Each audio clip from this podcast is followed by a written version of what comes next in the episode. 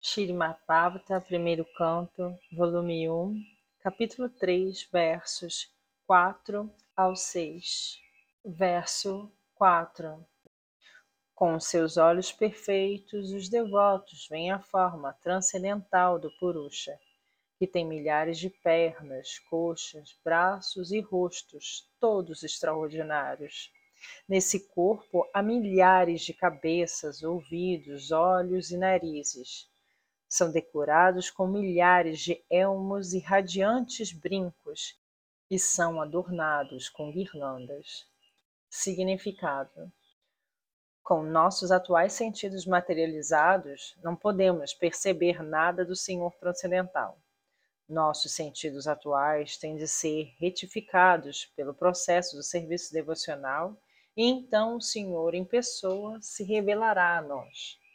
Na Bhagavad Gita, confirma-se que o Senhor transcendental só pode ser percebido através do serviço devocional puro. Dessa forma, confirma-se nos Vedas que somente o serviço devocional pode aproximar alguém do Senhor e que somente o serviço devocional pode revelá-lo. Na Brahma Samhita também está dito que o Senhor é sempre visível aos devotos cujos olhos foram ungidos com o ungento do serviço devocional. Assim, temos que nos informar sobre a forma transcendental do Senhor com pessoas que realmente o veem com olhos perfeitos, ungidos com o serviço devocional. No mundo material, nem sempre podemos ver as coisas com nossos próprios olhos. Às vezes, nós as vemos através da experiência daqueles que realmente viram ou fizeram essas coisas. Se esse é o processo para experimentar um objeto mundano, ele é mais perfeitamente aplicável a temas transcendentais. Apenas com a paciência e perseverança é que podemos compreender o tema transcendental referente à verdade absoluta e suas diferentes formas. Ele é amorfo para os neófitos, mas se apresenta sob forma transcendental para o servo experiente. Verso 5 Essa forma, segundo a manifestação do Purusha, é a fonte e semente indestrutível de multifárias encarnações dentro do universo. Das partículas e porções dessa forma, diferentes entidades vivas, como semideuses, homens e outras, são criadas. Significado: O Purusha, após criar inumeráveis universos no Mahatattva, entrou em cada um deles com o segundo Purusha, Gavadokashai Vishnu. Quando viu que dentro do universo havia apenas escuridão e espaço sem um lugar de repouso, ele encheu metade do universo com a água de sua própria transpiração e deitou-se na mesma água. Essa água chama-se Garbhodaka. Então brotou de seu umbigo o caule da flor de lótus, e nas pétalas de flor deu-se o nascimento de Brahma, ou engenheiro mestre do plano universal. Brahma se tornou um engenheiro do universo e o próprio Senhor encarregou-se da manutenção do universo, como Vishnu. Brahma foi gerado de Rajaguna da Prakriti, ou o modo da paixão na natureza, e Vishnu fez-se o Senhor do modo da bondade. Vishnu, sendo transcendental a todos os modos, está sempre separado da afeição materialista. Isso já foi explicado. De Brahma surge Rudra, Shiva, que se encarrega do modo da ignorância ou escuridão. Ele destrói toda a criação pela vontade do Senhor. Portanto, todos os três, a saber, Brahma, Vishnu e Shiva, são encarnações do Gabadokshai Vishnu. De Brahma, outros semideuses como Daksha, Marishi, Manu e muitos outros encarnam-se para gerar entidades vivas dentro do universo. Esse Garbhodakshaya Vishnu é glorificado nos Vedas, nos hinos de Garbhastutsi, que começam com a descrição do Senhor como tendo milhares de cabeças, etc. O Garbhodakshaya Vishnu é o Senhor do universo e, embora pareça estar deitado dentro do universo, ele é sempre transcendental.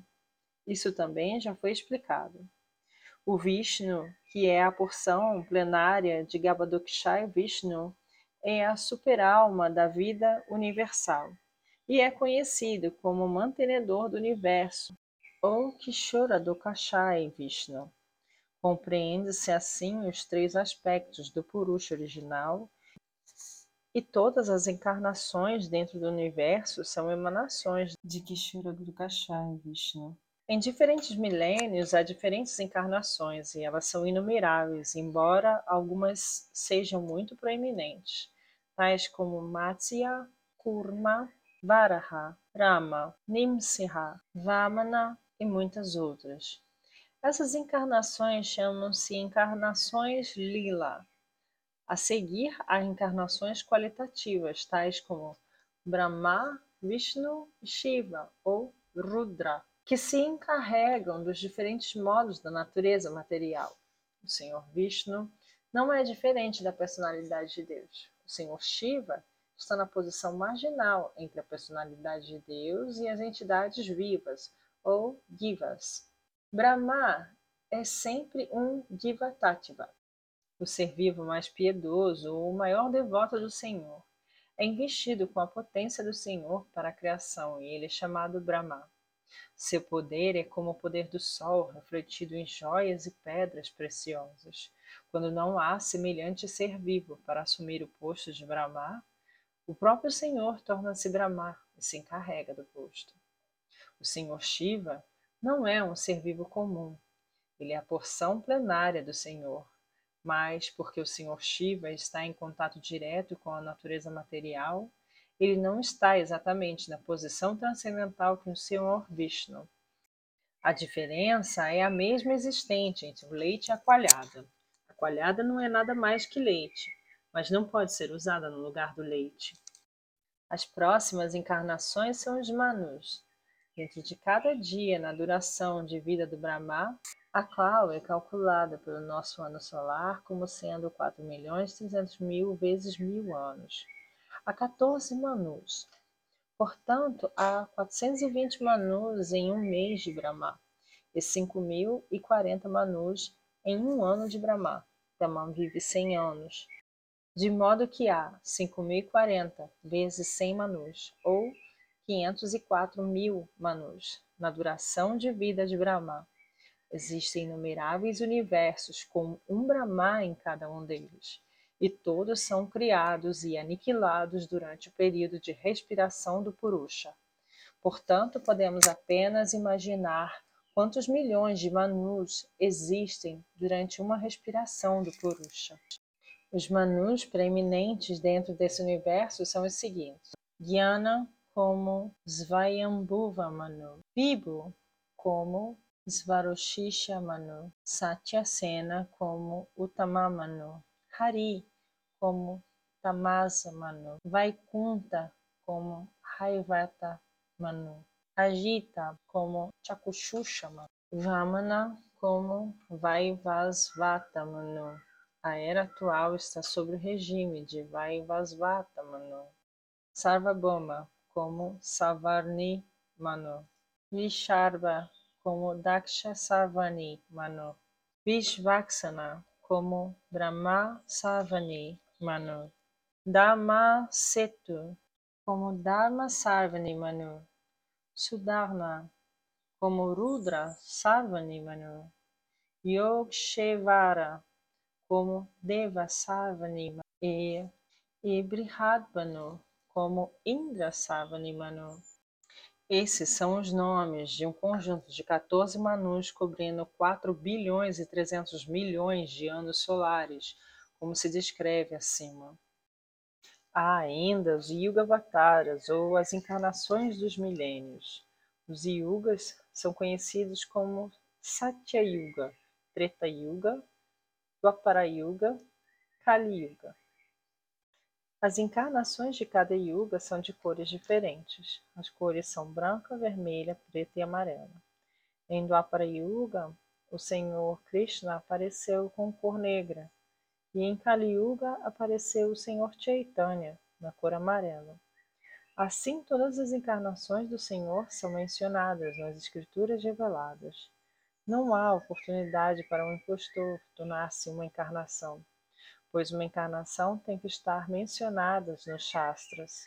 Uma encarnação não declara ser encarnação do Senhor, mas grandes sábios aceitam-na unanimemente pelos sintomas mencionados nas Escrituras reveladas. A parte das encarnações diretas, há inúmeras encarnações dotadas de poder. Elas também são mencionadas nas Escrituras reveladas. Tais encarnações são tão diretas quanto indiretamente dotadas de poder. Quando são diretamente dotadas de poder, elas se chamam encarnações, mas quando são indiretamente dotadas de poder, chamam-se vibhutis.